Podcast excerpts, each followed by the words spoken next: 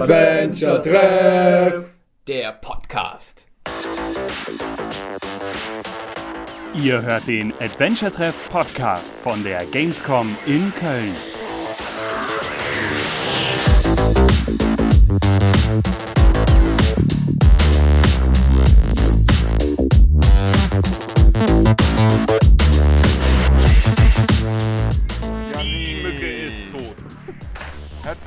Zum Adventure Treff Podcast am Freitag. Jetzt hier direkt am Rhein im Biergarten. Wir haben. Freitag, wir haben es geschafft. Ja. Und wir haben es sogar noch geschafft, vor 17 Uhr eine Location anzukündigen. Und wir sind sogar da.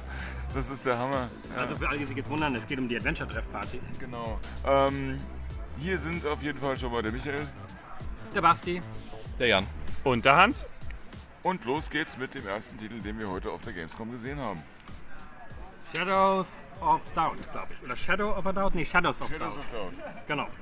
Ein äh, Detektivspiel, Open World. Ja, also man kann sagen, es ist äh, äh, Retro-Look, äh, aber in 3D. Also man steuert in 3D.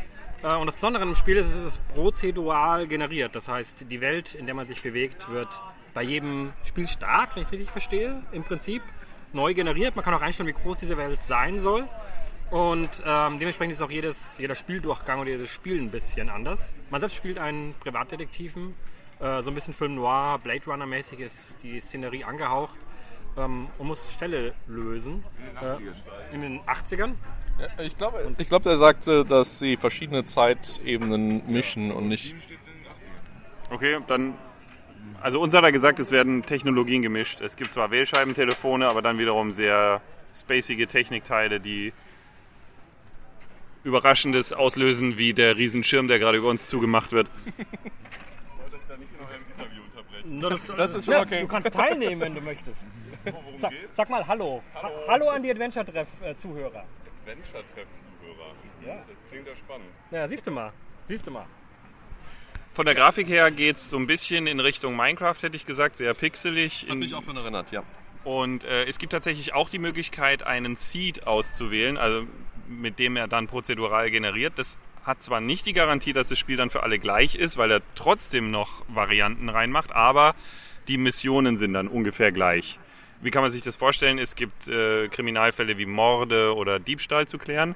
Und je nachdem, wie dieses zufällige Generierungsprogramm unterwegs ist, liegt dann die Leiche entweder im Wohnzimmer oder im Bad oder aber in einem anderen Stadtteil. Und wer der Mörder ist, ist auch immer unterschiedlich. Das Einzige, was jedes Mal gleich ist, ist die Intro-Mission. Beziehungsweise nicht jedes Mal, die ist im Prinzip gleich. Ähnlich.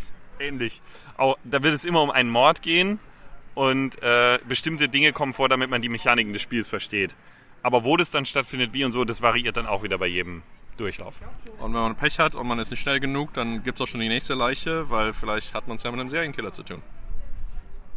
Mich hat es auch sehr, äh, sehr erinnert an, an Minecraft eben visuell. Man ist nicht auf ähm, man ist nicht auf dieser Insel von Minecraft, man ist in einer Blade Runner-artigen Stadt, die zum Teil in der Zukunft und zum Teil in der Vergangenheit spielt, die aber eben zufällig generiert wird. Da- Die größte Frage, die ich habe, ist, wie, ma- wie gut man Kriminalfälle und Detektivarbeit prozedural generieren kann. Das wird, glaube ich, der, der Knackpunkt an dem Spiel. Ich fand es auch insgesamt einen super spannenden Ansatz.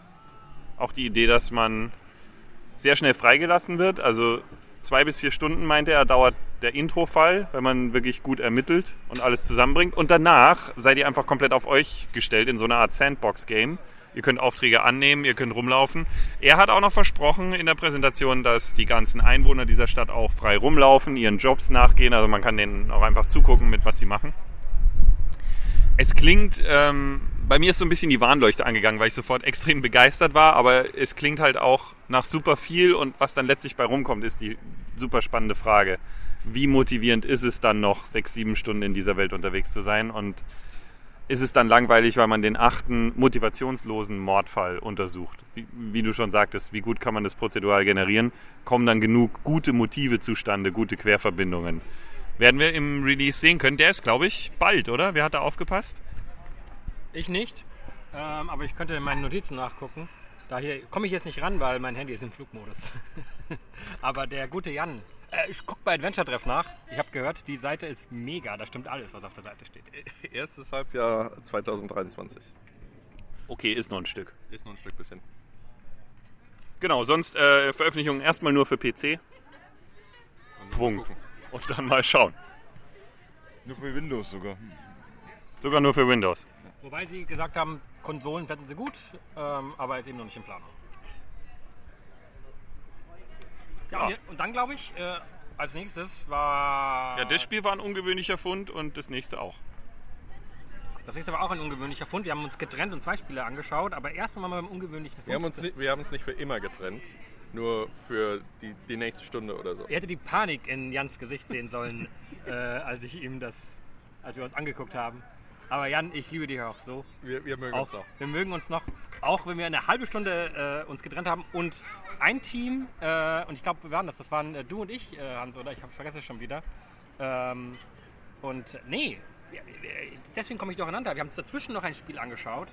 Ach ja, stimmt. Genau, deswegen bin ich so con äh, unusual confused. Aber jetzt mache ich trotzdem mal kurz, kurz unusual findings. Ich muss noch kurz meine Ehre retten, weil was im gestrigen Podcast nicht rüberkam, ist, dass Jan durchaus neben mir stand bei I Doesn't Exist. Ich hab's nicht komplett verbummelt. Ja, nee, ich habe auch nie was anderes behauptet. Ich muss mir das nochmal anhören, aber es klang so, als, als hätte ich mir Jan vorgestellt und er war überhaupt nicht da. He didn't exist, aber he did exist. I did exist. Entschuldigung. Ja, schön, dass wir unsere Leser mit wertvollen Informationen über unsere, unseren geistigen Zustand hier informieren. Trotzdem sollten wir auch ein bisschen was über Spiele, Spiele erzählen. Und das Unusual Finding, das sehr ungewöhnliche Spiel im Stil von Stranger Things oder in der Inspiration von Stranger Things, erneut ein äh, Pixel-Adventure, ist ja aktuell auch wirklich in Mode und auch genauso in Mode ähm, sehr stark gebrancht. Also es verzweigt sich sehr stark. Ähm, um was geht's? Drei Jugendliche äh, spielen in den 80ern, äh, sagen, lass uns mal Pornos gucken. Und wie macht man das in den 80ern als Jugendlicher? Man versucht, das äh, Signal eines Fernsehsenders anzuzapfen, äh, was aber misslingt. Und stattdessen zapfen sie das Signal von irgendeinem merkwürdigen Flugobjekt äh, an und äh, gehen dann diesem Mysterium, diesem ungewöhnlichen Fund sozusagen auf den Grund. Ähm, Hans hat gespielt. Was ich gesehen habe, ist äh, klassisches Point-and-Click, äh, interaktive Dialoge, klassische Maussteuerung, äh, wie gesagt Pixel, Pixel-Look. Äh, Musik scheint auch ein Thema zu sein. Sie haben sich äh, You Spin Me Round, You Spin Me Round, Round, Baby Round, Round von äh, Dead or Alive haben sie lizenziert, was für so einen Indie-Titel eine, eine verrückte Sache ist. Und er hat auch gemeint, dass es auch sehr verrückt wird, das zu lizenzieren, aber es kommt wohl vor im Spiel. Ähm, ja, sieht auf alle Fälle cool aus. Also Ich, ich hatte das Gefühl, dass das äh, wirklich für Freunde des klassischen Adventures, so Dave Gilbert, Ratchet Eye beispielsweise, so in der Richtung, ich glaube, die könnten das auf alle Fälle im Auge behalten. Äh, erscheint auf mehreren Plattformen. Ich weiß nicht genau, welche genau. Also gespielt habe ich auf der Switch. das kann man auch sagen. Ja, okay, dann, also die Switch ist auf alle Fälle dabei. Ähm, PC gibt es auf alle Fälle auch. Beim Rest bin ich mir jetzt nicht ganz sicher. Steht alles auf eurer Lieblingsseite. Steht alles auf eurer Lieblingsseite, wenn ihr diesen Podcast hört. Ähm, genau, und Sprachausgabe gibt es auch bereits auf Englisch. Deutsche Lokalisierung soll ebenfalls kommen. Gute Sprachausgabe bisher, was man so in der Games-Konversion gehört hat. Ja, ich war auch sehr happy. Ähm, es ist ja auch nicht so einfach, Kinder zu besetzen, aber die drei haben das echt überzeugend gemacht. Ist so ein bisschen, fand ich auch, drei Fragezeichen-Vibes. Wahrscheinlich unbewusst vom Entwickler, weil das ist ja hauptsächlich in Deutschland bekannt. Aber wir haben halt einen, der sehr schlau ist, einen, der sehr sportlich ist und einen, der Recherchen und Archiv macht. Also irgendwo dazwischen steht. Sehr viele 80er-Referenzen auch drin. Unglaublich viele. Filmplakate, Ja. Autos, alles mögliche, was so aus den 80ern kommt und das ist richtig gut. Und vollgestopft damit auch. Äh, Das fand ich auch sehr stark. Was sehr schön ist, finde ich, sollte man auch noch anmerken, es geht nicht nur darum, dass man die ganze Zeit Entscheidungen trifft. Man spielt schon ein ganz klassisches Adventure mit Zeug einsammeln. Also es geht nicht nur um die Entscheidungen. Und, wenn das so stimmt, Entscheidungen führen zu massiv unterschiedlichen Spielerfahrungen mit alternativen Rätseln, alternativen Rätselpfaden. Und jeder Durchlauf dauert auch unterschiedlich lang, weil die Rätsel nicht einfach aufgehen und ich habe zwei unterschiedliche Rätsel, und danach geht es wieder weiter, sondern zum Teil kann ein Rätsel unfassbar kompliziert werden und mehrere Stationen umfassen, wenn man halt eine gewisse Entscheidung nicht getroffen hat. Und ähm, ich habe eine, da habe ich echt nicht drüber nachgedacht. Da war irgendwie die Aufforderung, ich will jetzt mit einer Seilwinde auf die andere Seite rüberfahren. Und dann konnte ich halt auswählen, was ich zu dem anderen sage, als klar war, er muss eine Tür aufmachen. Und dann konnte ich ihn entweder reizen. Oder halt sagen, ja, komm, passt schon, ich fahre jetzt rüber. Nicht weiter drüber nachgedacht. Ausgewählt stand der Entwickler hinter mir, meinte er, ja, jetzt hast du gerade einen entscheidenden Pfad aufgemacht, weil wenn du ihn gereizt hättest, dann würde er dir später nicht helfen und dann musst du bei einem Rätsel ganz außen rum, weil er immer noch beleidigt ist. Eine Stunde später. Und das fand ich eigentlich total toll. Was man auch noch sagen kann, ist, es gibt drei verschiedene Hauptenden, könnte man sagen. Äh, was aber nicht heißt, dass es nur diese drei Hauptenden gibt, nämlich äh, es gibt auch Enden für die Nebencharaktere, also was man mit denen macht. Quack. Enten. Ja, genau, Quark-Enten und oder ob sie verenden oder nicht verenden. Ähm, genau, also es ist wohl sehr umfangreich. Ähm, also mehrfaches Durchspielen lohnt sich auf alle Fälle. Ähm, auf eurer Lieblingsseite steht, wie, wie viele Spielstunden es sind. Ich habe was im Kopf von normalerweise sechs bis acht pro Durchgang, je nachdem, wie man spielt. Aber das dann eben kann man mit Sicherheit dreimal machen, weil es einfach sehr unterschiedlich Ja, ist. es kann, glaube ich, also er meint, es kann auch zweistellig werden. Je nach Pfad. Okay. Mhm. Und dann können wir über das reden, was ich nicht gesehen habe, aber ein paar von euch. Äh, wir beide, Jan. Stories of Blossom? Ja. Ja, das Dann lass ist, es mal erblühen. das ist ein äh, recht simples, äh, Comic-artiges äh, Point-and-Click-Adventure, das sich primär an Kinder richtet, glaube ich. Äh, vom Stil her, äh, auch von der Geschichte her. Es ist im Grunde eine Sammlung von drei märchenartigen Geschichten, die ein Großvater seiner Enkelin Clara erzählt. Und es hat so einen Wasserfarbenstil, also sehr äh, etwas äh, blasse Farben, aber doch überall sehr, sehr bunt dabei. aber die, das Hauptalleinstellungsmerkmal von diesem Spiel ist, dass äh, die Entwickler sich sehr Mühe geben, das barrierefrei zu bauen. Und das bedeutet, dass man das eben auch spielen kann, wenn man blind ist, wenn man irgendwelche Einschränkungen hat. Wenn man blind ist, kann man es im Grunde spielen, wie man mit einem Screenreader äh, eine Website benutzen würde.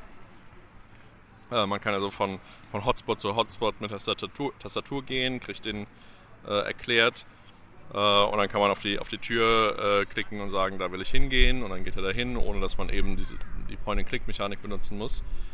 Ähm, man kann auch andere äh, Eingabemethoden benutzen. Es gibt äh, Audiobeschreibungen von Sachen, die man sonst sehen würde auf dem Bildschirm. Es wird einfache Sprache benutzt. All diese Geschichten, äh, viele davon kann man ein- und ausschalten, je nachdem, was man gerade benötigt und was man nicht benötigt.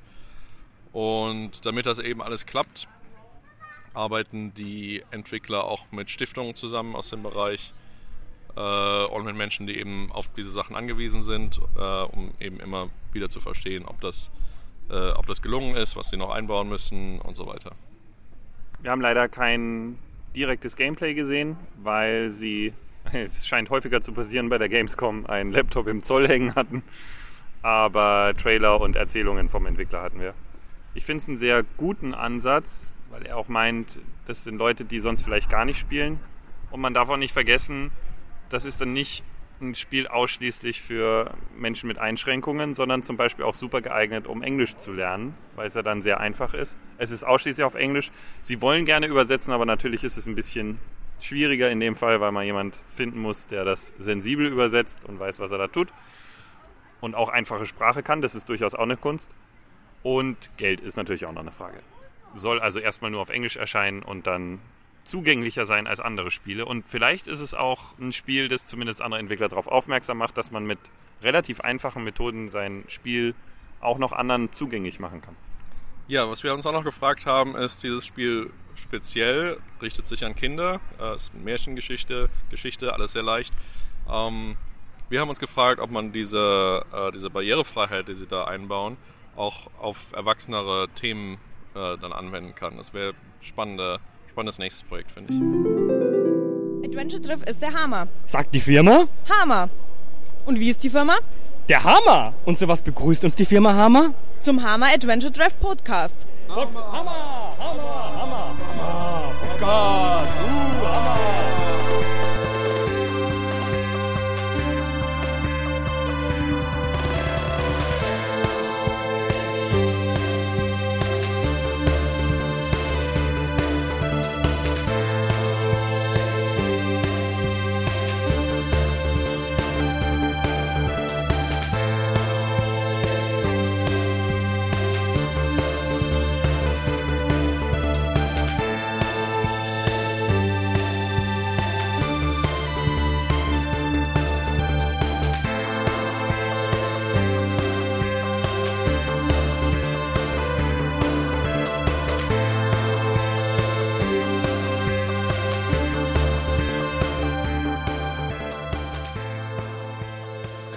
hallo, ich bin Oliver Franzke von Double Fine, der leitende Programmierer von Broken Age und äh, habt viel Spaß mit AdventureTraff.de und mit dem Podcast. Sehr schön. Und dann haben wir uns wieder getroffen. Ne? Ja, genau wie hier aktuell. Hier, wir sitzen hier ja wunderbar schön im Rhein-Delta, hier im Biergarten und haben ein tolles Leben. Und äh, dementsprechend geht es als nächstes um Life of Delta, das äh, Jan und ich uns angeschaut haben bei Dedelic. Ja, das war nicht Teil unseres ursprünglichen Dedelic-Termins. Dann haben wir aber gesehen, das haben sie auf dem Rechner installiert und dann haben wir gesagt, das würden wir auch gern sehen. Haben wir einen Termin gemacht und dann hat bei, bei der Terminanmeldung heute Dedelic festgestellt, ja, das ist eigentlich auch nicht Teil unseres äh, Präsentationsportfolios. und äh, war uns aber egal. War uns egal, wir haben gesagt, wir schauen uns das jetzt an, weil wir wissen, dass das Icon auf dem Display ist. Ja. Ähm, oder auf dem Desktop. Genau, wir haben es angeguckt. Ähm, um was geht's? Fiktive Welt äh, mit ja, Robotern und was waren das andere? Das waren so Stierwesen, Zentauren, ich hab's nicht mehr im Kopf. Echsenwesen. Echsenwesen. Echsen Menschen, die die Ex Welt regieren. Die regieren die Welt und die, die Sklaven quasi dieser fiktiven, äh, postapokalyptischen, äh, Fantasy-, Sci-Fi-artigen Welt äh, sind Roboter. Und ähm, ich sehe, ich sehe, ich sehe, er, er, kann sich hinzusetzen. Er kann sich hinzusetzen. Hier kommt unser, unser eigentlicher Gast da. Oh. Ja, oh. ja, weil auf der, oh. auf der Messe äh, haben, haben mich mehrere Leute schon gefragt, do, do you know this Pascal? Unter anderem der Markus. Der Markus von Cygnus Entertainment. Über den sprechen wir heute auch noch. Wir haben heute uns das Spiel angeschaut. äh, herzlich willkommen, Kosch. Danke. Ja, hey, ist, hey und wir, damit sind wir offiziell eine Party, weil wir haben, wir haben ja. mindestens, mindestens, eine Person hat es hierher geschafft. Äh, ja, alle, die die Party Location Thematik verfolgt, hat, verfolgt haben. It's not our fault. Ihr werdet das nicht glauben, wie was hier alles passiert. Aber jetzt reden wir erstmal über was mit Robotern passiert in Life of Delta, weil wenn man ein, weil die Roboter entsorgt, entsorgt man, man, wird entsorgt. Vor allen Dingen, wenn man, einen, wenn man nicht mehr brauchbar ist, wird man als Roboter entsorgt. Und äh, dagegen will man vorgehen. Ich glaube, ähm, geht es um das Thema. Ich weiß gar nicht mehr genau, ob das Thema jetzt ein Ausbruch war oder ob jemand einen Roboterkollegen versucht zu finden. Da habe ich nicht richtig aufgepasst. Weißt du es noch? Wir sind, glaube ich, äh, gerettet worden von einem anderen Roboter vor der Verschrottung. Äh, ich weiß nicht genau, wie es dann, dann von da weitergeht zum, ähm, zum Start des eigentlichen Spiels. Ähm, was man sagen kann ist, also es geht, letztendlich übernimmt man diese Rolle dieses Roboters. Ähm, ist jetzt kein total klassisches Point, ist schon ein Point-and-Click-Adventure, aber nicht ganz klassisch, sondern der Fokus liegt eigentlich so ein bisschen auf Logikaufgaben, die man, die man spielt. Die sind schon in die Story integriert. Aber es ist halt sehr viel ähm, Codes knacken, um an, äh, irgendwo ranzukommen, irgendwelche Sachen vielleicht dann irgendwie mal hacken. Ähm, alles sehr auf einer logischen Basis. Also so Freunde von, von Logikrätseln und Logikrätseln, Minisammlungen. Ich glaube, die könnten da ihre Freude haben. Ja, mich hat das sehr gefreut, weil das hat man so gut wie gar nicht gesehen auf der Gamescom. Äh, alles war sehr äh, narrativ, Entscheidungen treffen, äh, Geschichte erzählen, äh, was auch gut ist. Äh, aber gab, ich habe ganz wenig gesehen, wo es mal richtig ins Rätseln reingeht. Ähm, abgesehen von ein paar klassischen Point-and-Click-Aufgaben. Aber hier in dem Spiel hat man tatsächlich äh, Logikaufgaben vom ersten Screen an, wo man dann auch mal knobeln darf. Es gibt trotzdem ein Inventar, kann man sagen. Man kombiniert, Inventar, man kombiniert ja. Items. Aber so das Kern-Gameplay ist Logik, Rätsel-Gameplay. So. Ja. Und so hat auch gesagt, es sind 25 Level eingeteilt. Erinnert so ein bisschen an vielleicht die Goblins. Äh, ja, oder die Goblins-Reihe, wo man auch immer so ein, zwei Screens hat. Und wenn man die gelöst hat, kommt man in, ins nächste Level. Ähm, ja, man soll 8 bis 10 Stunden, glaube ich, da brauchen, um da oh, ja. durchzukommen. Schon ein ganzes Stück. Und es sah eigentlich ja. ziemlich gut aus. Ich fand, fand, visuell macht das richtig was her. Ja, auf alle Fälle. Es ist, äh, Sehr detail detailreiche Hintergründe, durch die man da läuft. Immer so links, rechts scrollend. Äh, was ist der nächste Titel? Hau mal rüber. Äh, äh Hans. Fast nicht erkennbar die Überleitung, aber okay, sehr hübsch. Wir, wir sehr hübsch. dass wir weniger schlechte Überleitungen machen. I'm, ich I'm fand sorry. die nicht schlecht, die okay. war gut. Ja, gut. Ja. War ein Versuch. Hauma heißt der Titel. Ähm, ich habe dann auch irgendwann mal nachgefragt, warum eigentlich. Und namensgebend ist eine Getränkemarke. Und äh, schaue ich fast so aus. Du bist schaut so richtig bei Du uns. bist richtig. Da setz Ja. dich dazu. Setz dich, du bist, du bist live dabei. Ah, das ist Ja. oh, überraschend. Ja, das ist, Wenn du sagst, Kosch, willst, uns- willst du auf die Seite kommen? ich komm- Äh, Kosch, da äh, ist die Kosch nämlich schon da. Ja, da. genau. Ja, da wo Platz ist. Ja. So, so ist das. Live dabei bei der Party. Live dabei im, bei der im Party. Podcast. Das, das, das, das klappt auch nur, weil unsere Location so spät announced wurde, dass wir jetzt noch Podcast machen, während unsere Gäste versuchen herauszufinden, wo wir sitzen. Und manche schaffen es. Ja. Damit, damit ist bereits das äh, erste Achievement unlocked. Für was auch immer. Ja, also mit zwei sind wir jetzt bei rauschende Party. Nicht nur Party, sondern rauschende ja, Party. Genau, genau. Das ist, äh, wir, wir, wir steigern uns. Three's a Party. Ähm, ja. Und nicht im Parkhaus parken für 3,80 Euro die Stunde, sondern in der Nebenstraße für 5 Euro den ganzen Tag. Das ist hervorragend. Willst du es posten auf Facebook? Nein. Ja, dann. dann, dann muss das. Dann nimmst du das Geheimnis mit ins Grab. anderer, anderer Leute Ja. ist nicht mein Problem. Genau. Muss man halt den Podcast hören. Morgen. In, in der Zukunft. Live. In der Vergangenheit.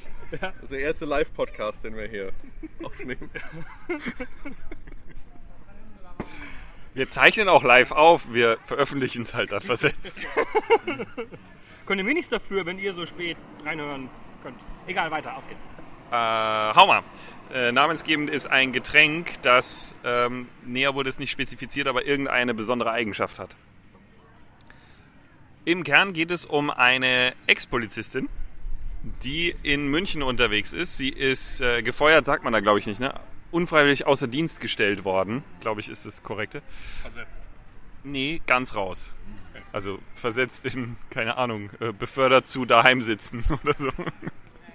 Jedenfalls ähm, war sie an einem Fall dran, der sie jetzt auch nicht loslässt, der tief in Korruption in höchsten Kreisen führt und vermutlich wurde sie auch deswegen mitgeschasst und äh, es ist bereits ein Mordanschlag auf sie verübt worden. Und ist aus, schon ein Scheißtag dann. ne? ja, der Tag lief nicht so optimal.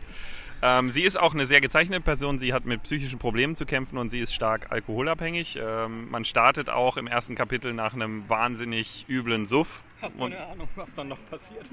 äh, Disclaimer, ich sage nicht, ich habe mit dem Spiel zu tun oder es ist einfach mal für die Veröffentlichung, äh, wie sagt man da, wie sagt man im, im Pressefach, Fachjargon? Äh, Disclaimer als deutsches Wort, gibt es da nicht was? Hans weiß es auch nicht, das finde ich hervorragend. Also äh, Hinweis, Hin Hinweis in eigener Sache. genau. genau. Hinweis in eigene Sachen. Genau, deswegen darfst du auch eigentlich gar nichts sagen. Genau, ja, genau. Was machst du da? Ähm, man startet im Apartment und muss als erstes ihr Handy suchen, weil sie nicht mehr weiß, wo sie es hingeschmissen hat nach diesem wilden Abend. Und da kommt schon die erste sehr coole Mechanik ins Spiel. Man hat ein Inventar, in dem nicht nur Gegenstände landen, sondern auch Gedanken. Und die kann man per Strich verbinden. Und so findet man raus, wo Per ihr. Gedankenstrich quasi. Per Gedankenstrich, genau. Zum Teil aber auch etwas länger. Ähm, in dem Beispiel war es so, dass ich einen umgefallenen Stuhl gefunden habe, habe das dann verbunden mit, okay, bisschen viel getrunken, aber warum ist der Stuhl umgefallen? Ah, verbinde ich mal mit der Zeitung. Sie hat was gelesen, was sie total aufgeregt hat. Das heißt, sie hat nicht nur äh, den Stuhl umgetreten, sondern auch ihr Handy irgendwo hingeschmissen und so findet man das dann. Jetzt glaube ich, hat unser Podcast jemanden sein Getränk gekostet. Nein. Nein, kommt noch. Okay. Ich wollte jetzt nur nicht reinsprechen. Jetzt live bestellen. Ich hätte gern einfach eine, eine Orangenlimo, bitte.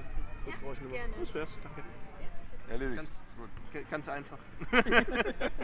Wie die meisten von uns. Ja? Ja, Ich, ich dachte einfach, ich schließe mich mal an. Ja. Kann schon nicht so falsch sein. Kontrastprogramm zu Hauma, da fließt Alkohol in Strömen. Äh, wird unter anderem auch auf dem Oktoberfest spielen, was ich sehr schön finde. Also es spielt auch in München. Und man nimmt die Ermittlungen auf und kann auch noch rausfinden, inwiefern der Großvater der Protagonistin in dem ganzen Zeug mit drin hängt. Der hat nämlich auch in dem Fall ermittelt, aber er spielt wohl eine nicht ganz positive Rolle, könnte man meinen. Also sieht nach einem spannenden Kriminal-Thriller aus. Diese Mechanik hat mir sehr gut gefallen, dass man eben auch Gedanken verbinden kann und die gleichwertig zu Gegenständen im Inventar landen. Look ist Comic, handgezeichnet und Cutscenes in Comic-Paneelen. Sah sehr schön aus, obwohl es noch nicht ganz fertig ist, aber ist jetzt schon klar, dass es ganz gut aussehen wird. Status des Projektes ist im Moment, nähert man sich der Vervollständigung der Geschichte, dann müssen noch alle Grafiken nachziehen, dauert also noch. Äh, man hofft im ersten Quartal nächsten Jahres rauskommen zu können.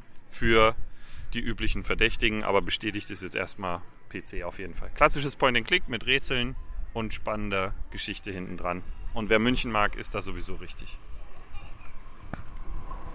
Wer München mag, ist in Tschernobyl falsch.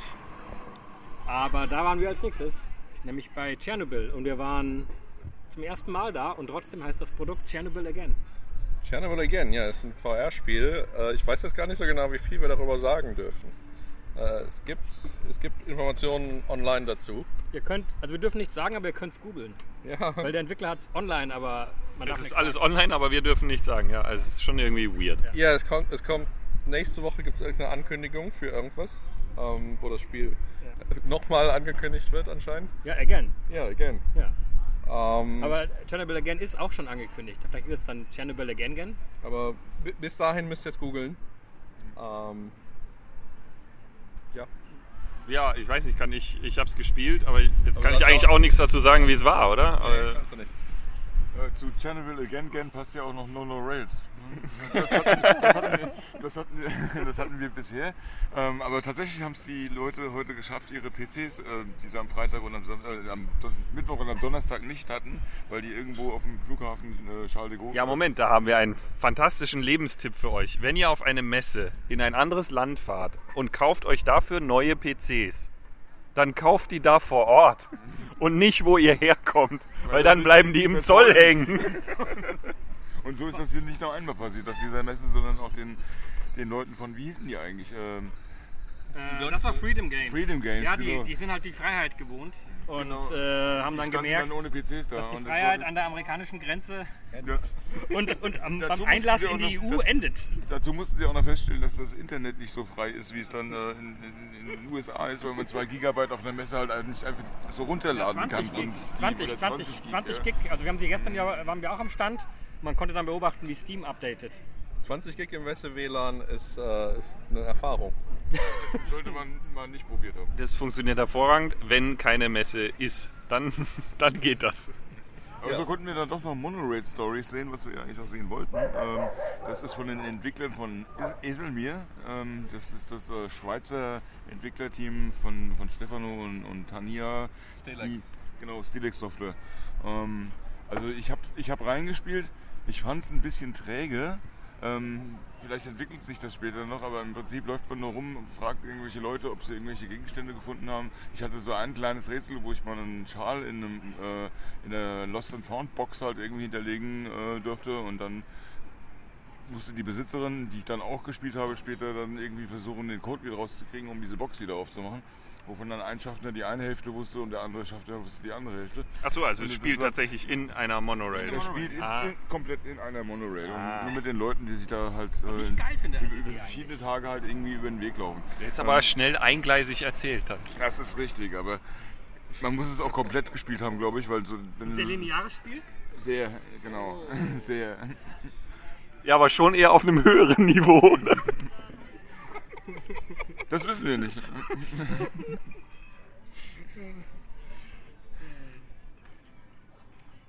Ich, ich habe keine mehr, du kannst weitermachen. Ja. Wortspiele, Wortspiele, das war's mit dem Fertig. So, Ähm, es ist sehr, sehr, sehr schick gepixelt, finde ich. Ja, finde ich ähm, die. Pixelart ist, ist richtig gut gelungen. Look halt irgendwie. Ja. Und es sind immer so, so ganz, ganz kurze Point-and-Click oder Adventure-Szenen im Grunde. So zwei Minuten, nimm Schal, stecken, stecken in die Lost and Found Box. Und dann gibt es immer so, äh, an dem Tag am Morgen gibt es eine Szene und dann am Mittag gibt es eine Szene und dann am Abend gibt es eine Szene. Wenn der Tag zu Ende ist, wird nochmal ge, ähm, gerecapt. Äh, ist bestimmt ein deutsches Wort, oder? Ja, ja, Womit ja, du ja. dein Karma halt irgendwie aufgebessert hast oder nicht. Das ist auch lustig, ähm, es gibt da so Szenen, da spricht eine Figur einer anderen Figur an, die du gerade spielst und dann kriegst du die Dialogoptionen und dann kannst du einfach sagen, ich sage jetzt nichts und damit ist das Gespräch beendet und damit auch der Tag. Das ist angenehm. Ja. Ja, Michael hat eine Szene dadurch beendet, dass er sofort nichts gesagt hat und dann war die Szene nach fünf Sekunden zu Ende. Ist gut für Speedruns. Ja, super. Ja. Ja. Also wenn du das Ende schnell erreichen willst, dann ist es ein tolles Spiel. Aber hatte Monorail Stories dann 20 Gigabyte? Nein, das war das nicht. Das 20 Gigabyte Spiel, das wir uns ansehen wollten, war dann so ein Survival Horror Fantasy äh, RPG Mix und da haben wir uns gedacht, das äh, schauen wir uns gar nicht weiter an. Ja.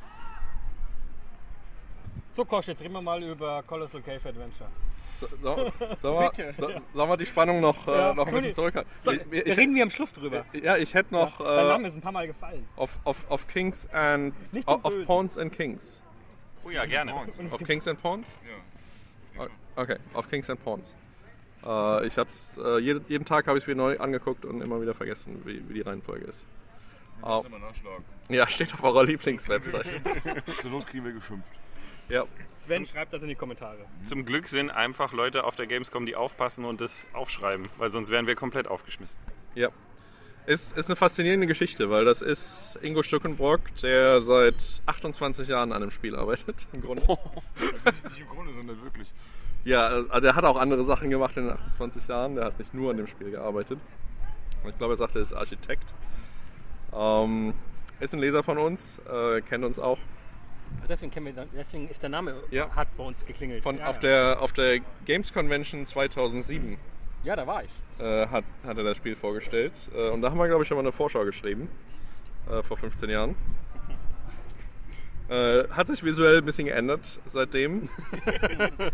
Nein. ist, äh, ist auf die Unreal Engine umgestiegen und sieht jetzt äh, unglaublich gut aus. Also du, du, du, du siehst, du siehst die Grafik und es ist einfach High-End äh, 3D-Grafik. und irgendwie arbeitet er immer noch alleine, fast alleine dran. Hat jetzt einen anderen noch äh, und zwei, die noch zuarbeiten.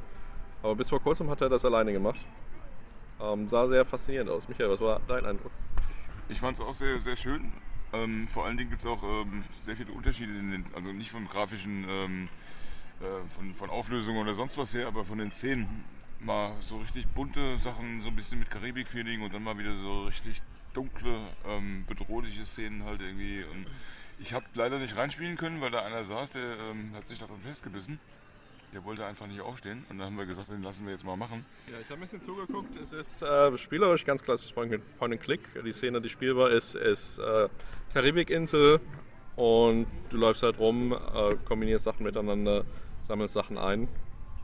Die Story handelt von diesem, dieser Fantasy-Welt, in der es eben zwei Faktionen gibt, die miteinander im Krieg äh, liegen, aber seit, seit hunderten von Jahren oder so. Die, der Krieg wird aber nicht ausgetragen mit Kämpfen, sondern mit so Schachmetaphern. Äh, wie das genau aussieht, äh, müssen wir auf das Spiel warten. Äh, aber es ist ein interessanter Ansatz. Man übernimmt die Rolle von so einem 17 17-Jährigen, der also gerade erwachsen wird und so eine Coming-of-Age-Geschichte da noch äh, mit reinbringt. Ähm, ist ein faszinierender Titel. Äh, und an, der, die, die Version auf der Messe beweist, dass er jetzt tats- tatsächlich äh, durchproduziert wird. Es gab einen Kickstarter, äh, der nicht erfolgreich war. Aber, Äh, die Förderung, aber Förderung, die erfolgreich war. Es gibt erfolgreiche Förderung, also finanziert ist das jetzt und irgendwann, wahrscheinlich spät nächstes Jahr, wird es dann rauskommen. Kann man Sehr die hübsch. Schrift mittlerweile lesen? Ja, um schwer zu lesen. Ich habe es ihm aber auch nochmal gesagt. Also das war nicht so, gerade im Kickstarter war es halt sehr, sehr Ja, schwer ja, zu das- lesen. Also das, da, da hat, glaube ich, keiner die Texte gelesen irgendwie. Aber die Schrift gibt es noch. So, bevor wir auf unser kolossales Finale zusteuern, erhöhen wir noch einmal die Spannung mit einer kurzen Pause. Wollen wir Was wir für eine Fallhöhe haben im wahrsten Sinne. Jetzt. Wir haben noch das Spiel von den You're just about to listen uh, for uh, crazy guys doing uh, a broadcast, and uh, we hope you enjoy it. And uh, see you later. Bye. And your name is? Uh, my name is Agustin Cordes, and uh, I'm being uh, very well treated here, with exception of the whips. And uh, uh, but it, it's it's all good. Thank you. Bye bye.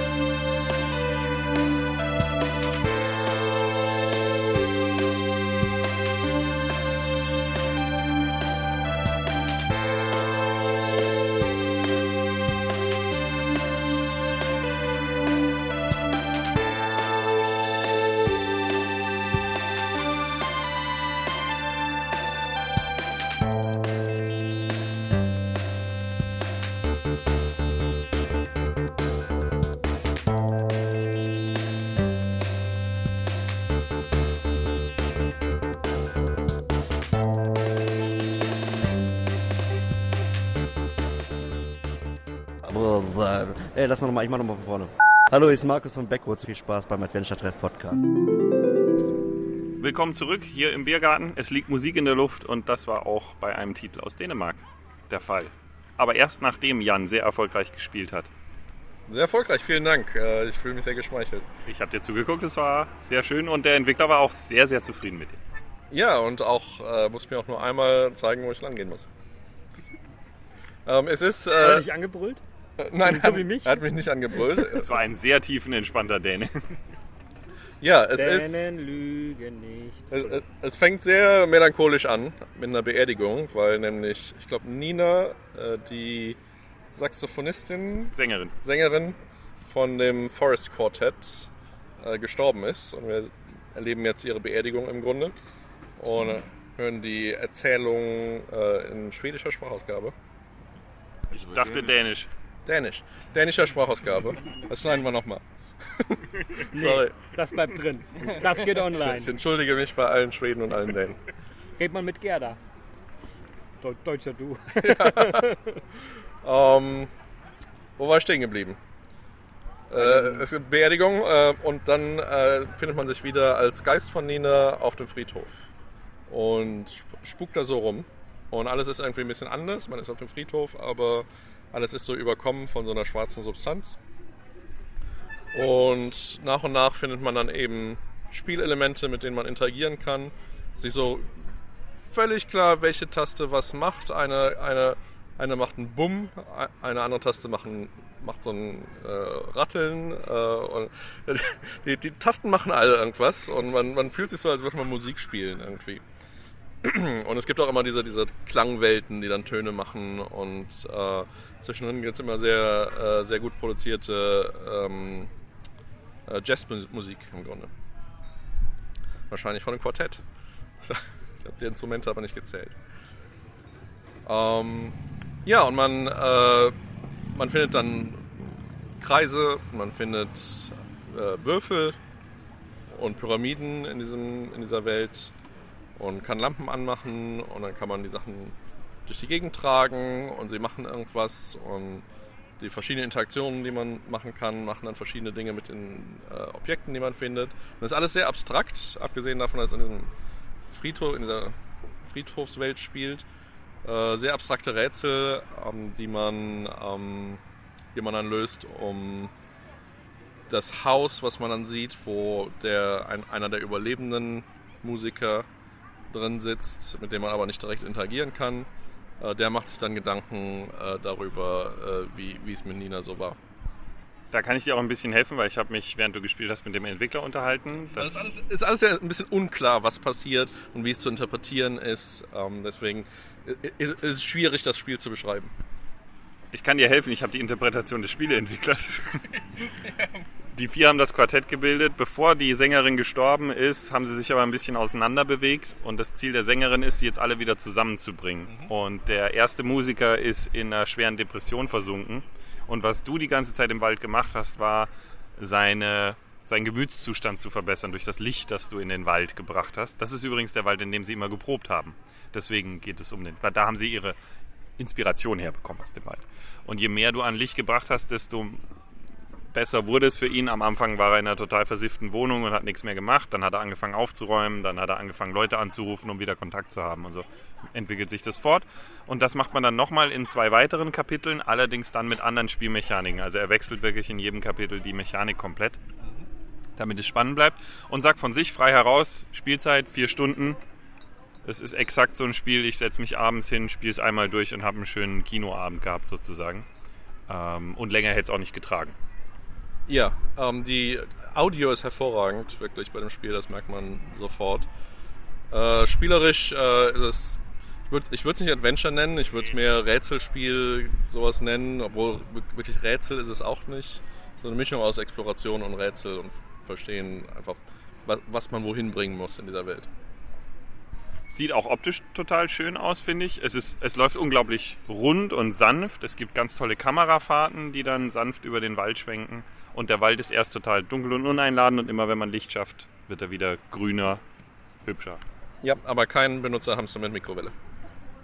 Nee, definitiv nicht. Nicht die Art von Spiel. Und keinerlei Entscheidungen. Auch nicht. Äh, für PC und Playstation. Punkt. Richtig, weil sie unter anderem auch eine Förderung für die Playstation von Sony gekriegt haben.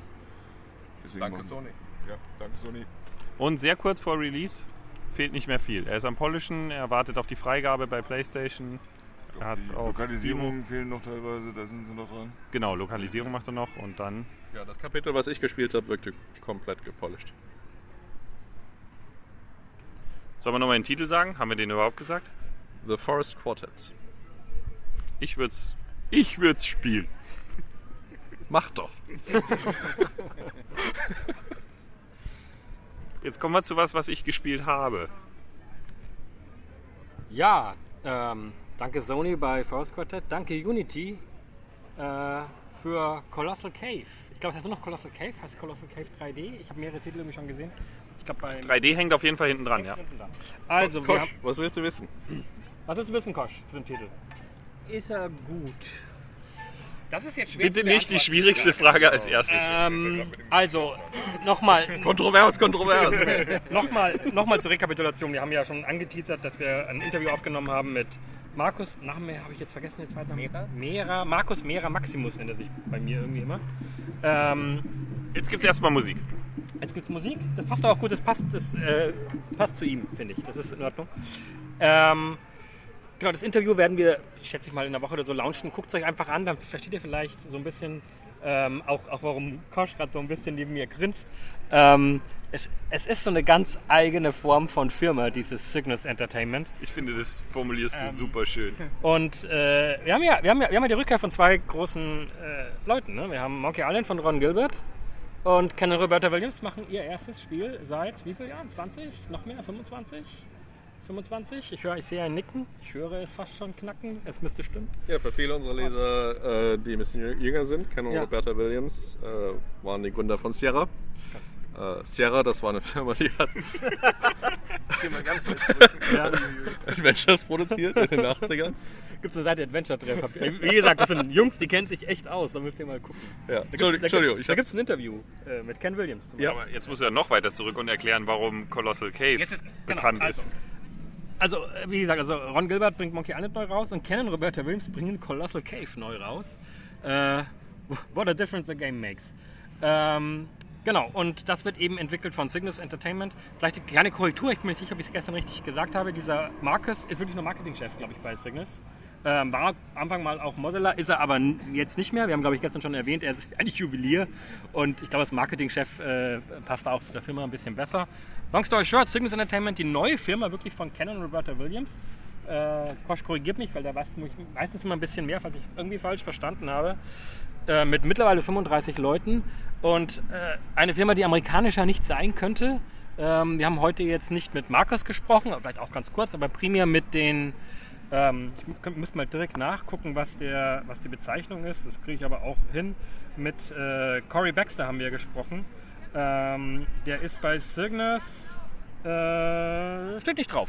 Dann äh, Stand nicht drauf, genau. stand nicht drauf. Äh, ich glaube, er ist, ähm, er ist in der Programmierung jemals unterwegs. Also äh, Lead Programmer oder sowas in der Art. Mit dem haben wir uns unterhalten. Ähm, ist also ein relativ großes Team, die jetzt Colossal Cave reimaginen, wie sie selber sagen. Colossal Cave, wie gestern schon gesagt, erster wirklicher Adventure-Titel, Text-Adventure, jetzt spielbar als 3D-Titel. Ähm, entwickelt auf Unity. Unity selber supportet das Produkt auch, also es ist anspielbar gewesen in der Unity Booth. Ich habe mehr Fragen an Unity aktuell, als ich an Cygnus Entertainment habe. Und das hängt nur damit zusammen, dass der Titel halt schon sehr. Jetzt nicht unbedingt Unity, also nicht unbedingt die Stärken von Unity zeigt, sagen wir es mal so. Es hat uns ein bisschen, hat uns ein bisschen gewundert, warum man diesen Titel jetzt in der Messe promotet. Ähm, Sieht schlecht aus. Ich muss dazu sagen, wir haben es jetzt erstmal äh, auf geschaut und später auch in VR gespielt. Hans kann nachher zu VR noch was sagen, weil das scheint definitiv nochmal ein anderes Kaliber zu sein. Wir haben es auf geschaut und da ist die Qualität schon so ein bisschen, also für das, dass es ein Unity-Titel ist und B, oder A, Unity und B, ein Xera-Titel, ist halt nicht top-notch.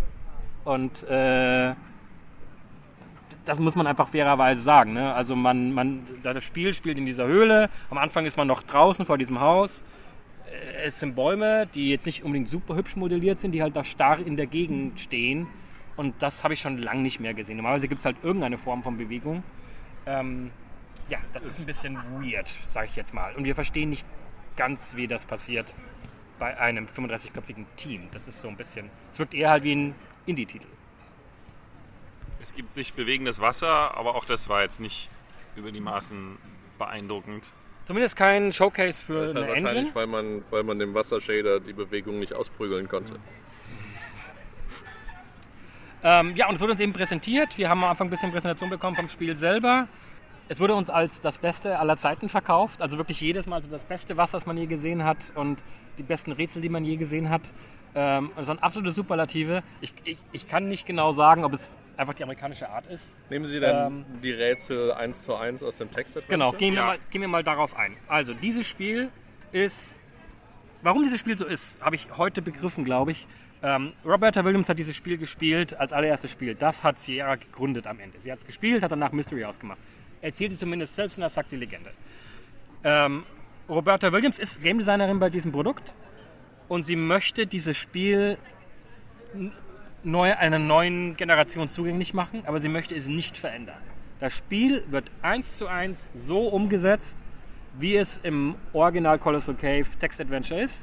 Das ist kein gepolischtes Produkt, es, es war nicht mal ein kommerzielles Produkt. Es gibt weirde Rätsel. Ähm, also zum Beispiel gibt es dieses Rätsel mit dem Vogel, den man irgendwie äh, fangen muss, aber nur fangen kann, wenn er halt ruhig bleibt. Und er bleibt nur ruhig, wenn man irgendeinen komischen Stock in die Mitte legt. Warum das so ist, weiß niemand. Aber es ist in diesem Spiel exakt so drin. Und es wurde auch genau so mir vorgestellt. So. Er hat mich dann gefragt, what do you, ich kannte Colossal Cave ja jetzt nicht, so, also ich habe es nicht gespielt. What do you want to do to uh, get this bird? Und so. Und dann habe ich gesagt, ja, vielleicht das oder das, was haben wir im Tag, können wir irgendwas mischen, können wir den irgendwie betäuben? Und er hat gesagt, no, you take this stick and put it on the ground and then he doesn't fly away. Und hat, ich, ich glaube, dass eine gewisse Art von Selbstironie, einen ganz kleinen Tick Selbstironie, war in dieser Präsentation auch dabei. Also diese Leute wissen schon, dass das ein bisschen merkwürdig ist aus heutiger Sicht. Ähm, aber es ist, so, ist, so wie ich das verstehe, wirklich ein Wunsch von Roberta zu sagen, man erlebt halt mal, wie diese Spiele früher waren. Das ist Colossal Cave. Man erlebt das in, in einer neuen Umgebung, VR, 3D, als 3D-Engine, aber man ändert nichts. Es gibt Dead Ends, es gibt Sackgassen, wenn man den Gegenstand wegwirft, kann man weiterspielen, alles kein Problem, aber man hat ihn halt nicht mehr und dann ist man halt irgendwann in der Sackgasse. So wie Spiele in den 80ern waren und es wird nicht verändert. Es wird ein bisschen Tipps geben, aber es wird sonst nichts, nichts angefasst am Spiel. Die Originalrätsel sind drin, die Originaltexte sind drin. Es ist Colossal Cave. Das ist das Produkt. Und das am Ende finde ich wiederum fast schon spannend. Weil, weil das ist das, das habe ich ihm auch so gesagt. Ich habe gesagt, ich kenne niemanden, der so ein Spiel neu rausbringt und sagt, alles, was wir an, an gelernt haben an Game Design, so im Sinne von Komfortfunktion und, und leicht- leichte Zugänglichkeit und so weiter, das wird nicht gemacht. Es wird nicht gemacht. Und gut möglich, wir, wir vermehren uns, jetzt sind wir schon fast eine Orgie hier, das ist ja Wahnsinn. ja. ähm, das wird nicht gemacht und ähm, ja, äh, vielleicht hat es aber auch eine Zielgruppe. I don't know. Vielleicht, vielleicht, vielleicht gibt es Leute, die sagen, es ist halt, äh, es ist halt das und vielleicht ist es Roberta auch egal, dass das am Markt vermutlich schwierig zu platzieren ist. Sie will das vielleicht einfach machen. Es ist ein Passion Project, glaube ich. Ähm, ob man dann mit dem Grafikstil zufrieden ist oder nicht, kann sich jeder selber angucken an, an Screenshots. Jetzt können wir aber nochmal in die VR-Version gehen, weil die habe ich nicht gespielt, aber Hans schon. Und Hans hat gesagt, das war nochmal ein Schritt nach vorne. Das war jetzt, da, da passiert schon nochmal was. Was hast du denn da gesehen?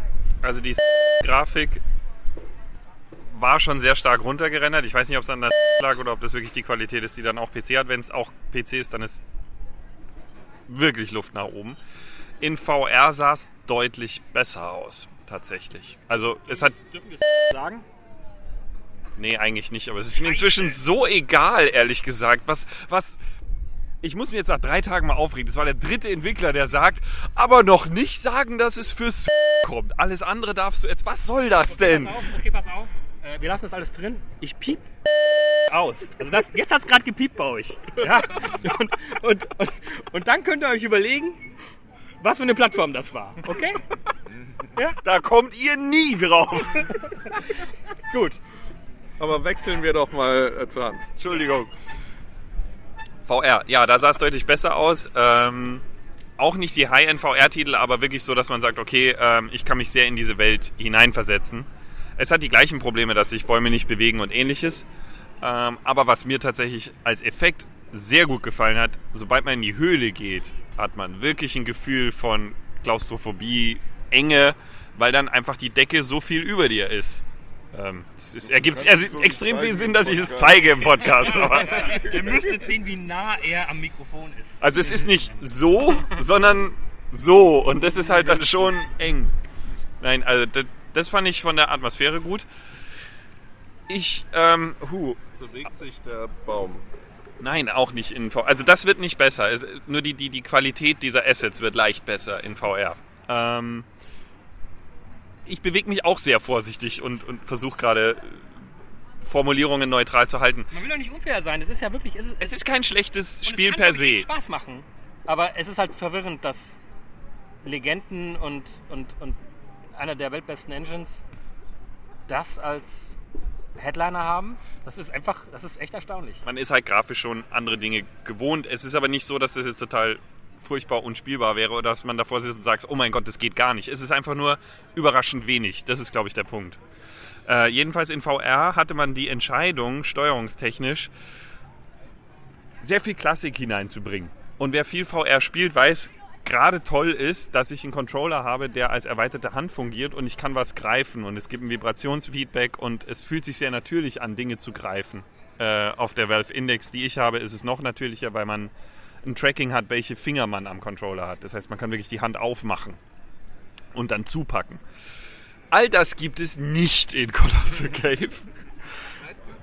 Wunderbar. Die Entscheidung für die Steuerung war, ich bin in VR, ich muss eine Taste drücken, um überhaupt von Anschauen auf Interagieren zu wechseln. Dann habe ich eine Hand. Jetzt möchte ich diesen Gegenstand nehmen. Muss ich nochmal eine andere Taste drücken. Dann wandert er unsichtbar in ein Inventar. Dieses kann ich nur aufrufen, wenn ich wiederum eine andere Taste am Controller drücke.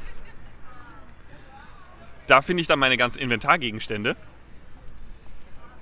die ich dann wiederum auswählen muss, auf ein Feld ziehen mit benutzen und dann habe ich es in der Hand. Und dann kann ich damit interagieren. Es sei denn, ich bewege mich, dann ist es nämlich wieder weg und ich kann den ganzen Prozess von vorne anfangen.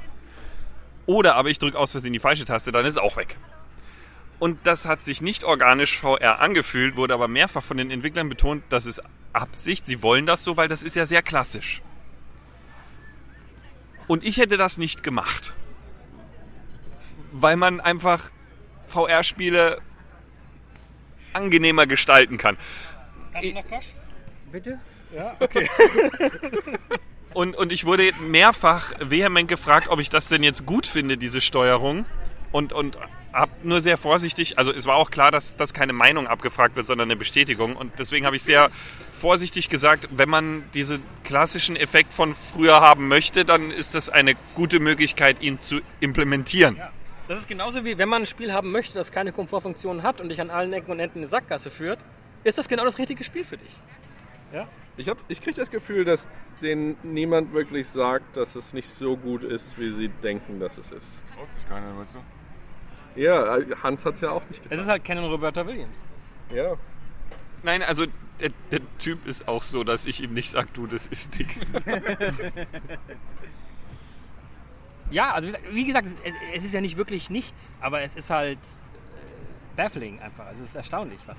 Es ist, es ist ja. Guckt, glaube, euch, das- guckt, euch, guckt euch das Interview an. Also ich weiß halt nicht, äh, wie, wie soll man es zusammenfassen? Ich finde es unfair zu sagen, das ist... Ich glaube, der Kernpunkt ist, es ist nicht das, was man erwartet hätte. Wenn man, wenn man hört, sie machen ein Remake 3D, dann erwartet man nicht, dass sie all diese Sachen von früher so mit rein Das ist äh, Kölns mobiler Disco-Anbieter. Das Spiel ist, glaube ich, von Jetzt geht die Party los hier. Jetzt langsam, langsam wird's. Das Spiel ist, glaube ich, von 1975 oder sowas. Seitdem sind halt Sachen passiert in der Spielewelt. Und es ist ja völlig legitim zu sagen, okay, ich möchte es so transportieren und so haben. Ähm, wir schauen halt mit einem modernen Blick drauf und ich glaube, dann, dann kommt das eben raus. Um die Frage zu beantworten, ich glaube schon, dass den Entwicklern bestimmte Sachen vollkommen bewusst sind. Ähm, ich hatte nicht den Eindruck, dass komplett ehrlich ge gesprochen werden kann oder wird, weil ähm, auch dieser, mit dem wir gesprochen haben, äh, wie gesagt, diese Sache mit dem Vogel ist so ein Beispiel. Ne? Also er hat mir das gezeigt und angekündigt als das beste Rätsel aller Zeiten. Und er weiß ganz genau, dass es. Er hat ja gesagt, it doesn't make sense, but it's Colossal Cave. Und, und er hat auch ein paar Mal gesagt, ich würde, äh, ich würde das nicht so machen, aber wir machen das so, weil das das Spiel so, dass es so macht. Ne? Und ein paar Mal fiel auch das Wort ähm, it's not wanted to do it that way. So eine passive Variante, um Sachen zu erklären. So, also es wird nicht, man, man, ma- ähm, man, man soll das, also wir, wir machen das so nicht. So, ne? es, es sagt halt irgendwie, also man merkt, dass es da schon, glaube ich, Vorgaben gibt. Äh, Er hat so ein bisschen durchklingen lassen, dass vermutlich wirklich Roberta das so macht. Ob das wirklich stimmt, weiß ich nicht. Ähm, wir haben mit ihr nicht gesprochen bisher. Vielleicht schaffen wir das noch. Das können wir gucken. Der Kontakt ist ja jetzt da. Ähm, aber das, ich, ja, wenn ich so Fragen stelle, wie halt eben ähm, Sachen, die Ideen, die jetzt ich hätte, irgendwie um das Spiel halt irgendwie ein bisschen eine Hotspot-Anzeige oder whatever, irgend sowas, dann sagen die, ja, ja, finden wir alles gut. Aber wir machen es nicht. Deswegen glaube ich schon, dass die das wissen. Ähm, und es klang ein bisschen Frust durch, manchmal. Aber das ist jetzt eine wirklich krude Spekulation, so ein bisschen. Ähm, aber ich glaube nicht, dass sie wirklich komplett blauäugig sind. Bei einem 35-köpfigen Team kann ich mir das eigentlich auch nicht vorstellen. Ähm, aber klar, wenn Unity dich ganz vorne hinhängt, äh, kann es auch sein, dass du denkst, vielleicht ist es gar nicht so schlecht und plötzlich denkst du, du bist super. Kann natürlich auch sein. Ähm, Ich kann noch abschließend zur VR-Fassung sagen, was, was sicherlich noch so ein Knackpunkt sein wird und dazu haben wir nichts gesehen. Laut Trailer kommen irgendwann nochmal Zwerge, Drachen, die sich auch bewegen. Das sieht in VR sehr schnell sehr schlecht aus. Und das ist auch nochmal so ein Punkt, wo man gucken muss, wie, wie gut kriegen sie es hin.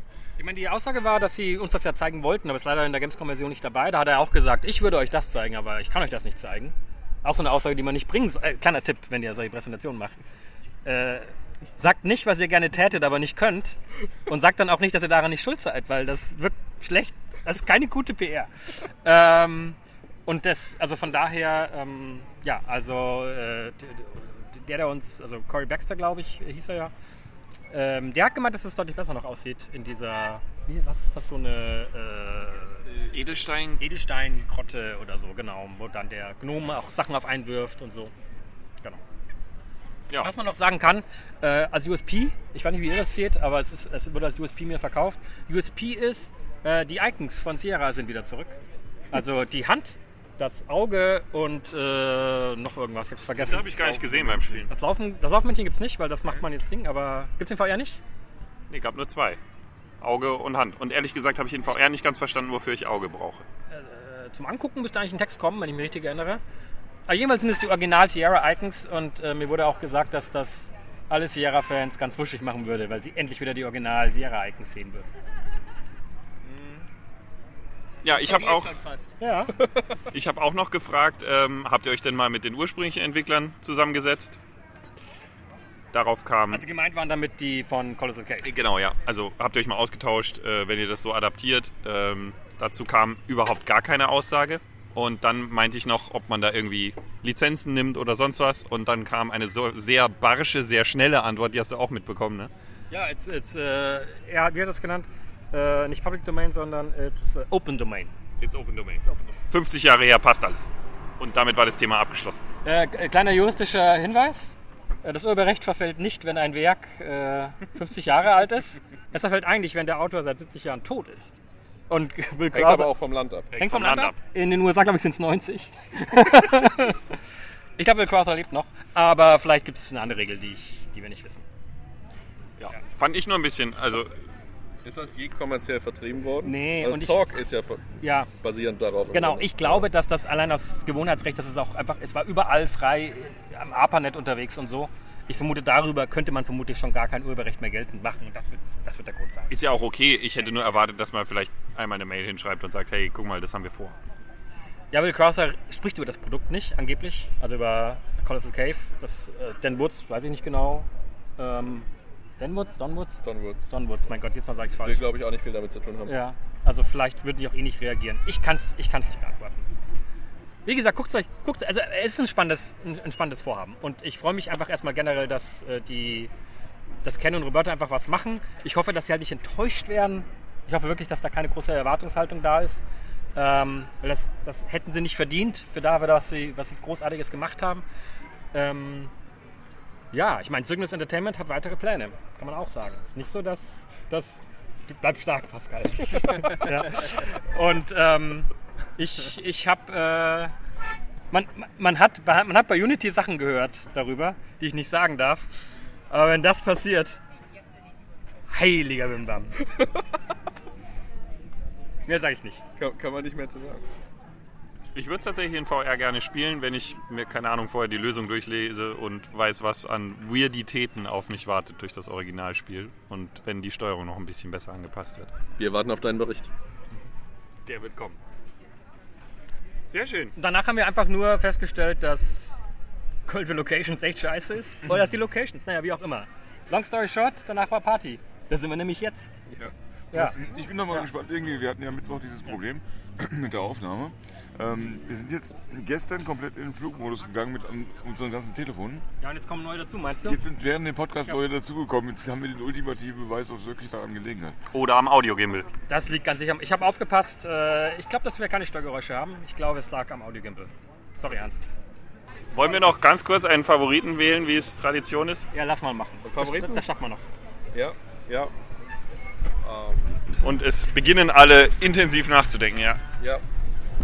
Ah, nö, ich fand eigentlich äh, Gerda war mein, war mein äh, Highlight. Ja, kann ich sehr gut nachvollziehen, ja. Gerda Flaming Winter. ja. Hast du schon was, Basti? Nein, noch nicht. Ich überlege gerade, ob es Colossal Cave ist. Einfach nur, weil ich, weil ich so baff. Also, für mich persönlich ist es das, was mich am meisten interessieren würde. Einfach weil ich Spielentwicklung spannend finde. Aber äh, von dem, was ich, womit ich am liebsten persönlich spielen würde, muss ich noch nachdenken. Kommt später zu Ja. mir zurück. Äh, Michael hat Gerda genommen, ich nehme Life of Delta, weil ich Rätsel mag. Und das äh, war das Einzige, wo ich, wo ich schicke neue Logikrätsel gesehen habe. Ja, ich darf Vertigo nicht nehmen. Deswegen ähm, glaube ich, bin ich bei wohlwissend, dass man enttäuscht werden kann, Shadows of Doubt. Und dann ganz knapp Gerda. Aber das finde ich einfach ein sehr wahnsinnig innovatives Konzept. Habe ich so noch nicht gesehen und wenn es gut funktioniert, fände ich es im Adventure-Bereich klasse. Ist ein mutiges Vorhaben. Basti. Äh, mein Favorit ist MS Salmon, glaube ich. Ja. Ähm, weil ich äh, kurze, knackige, cineastische Spiele mag und ich mag den Animationsstil. Und ich diese Idee gut finde, einfach einen Film zu unterbrechen durch immer wieder ein neues Spielgenre. Das finde ich super. Das wird nie langweilig. Hat irgendwer anders äh, Favoriten von der Gamescom? Nein? Nein? Keine Favoriten. Abschweigen? Noch keine Favoriten. Müsst ihr mal Adventure Treff lesen, dann seid ihr besser informiert. Dann würdet ihr jetzt wissen, was die Favoriten sind. Ja, wissen wir Ich auch habe mal. äh, A Trail of Ooze. Äh, Ah, das ja. werde ich verfolgen. Ja. Sarkastische Kühe sind immer gut. Äh, Toonstruck war das letzte Mal, dass man mit schönen Kühen interagieren konnte. Also wird mal wieder Zeit, da freue ich mich drauf. Erste, erste Co-Interaktion seit Toonstruck. Das, Wahrscheinlich. das, ist, äh, das ist ein Grund. Sehe ich ein. Das war fast eine Gamescom 2022. Wird fast eine Podcast-Verwendung. Und jetzt haben wir fast eine Party. Schön, dass ihr alle dabei wart. Bis zum nächsten Jahr.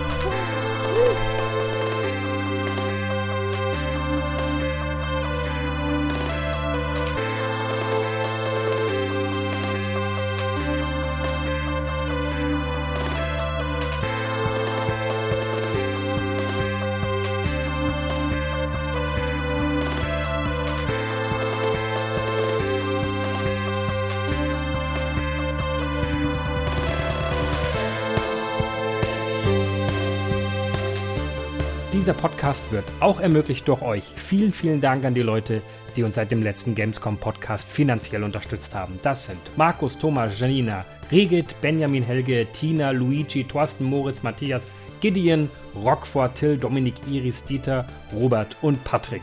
Vielen, vielen Dank für diese Hilfe. Und wenn ihr uns helfen wollt mit dem Podcast, dann bewertet doch den Podcast mal zum Beispiel bei iTunes oder teilt ihn auf den sozialen Plattformen. Wir würden uns freuen. Tchau!